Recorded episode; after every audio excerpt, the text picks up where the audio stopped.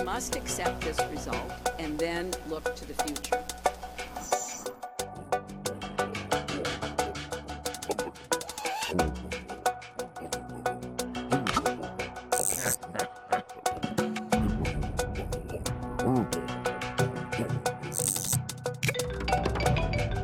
Hammered.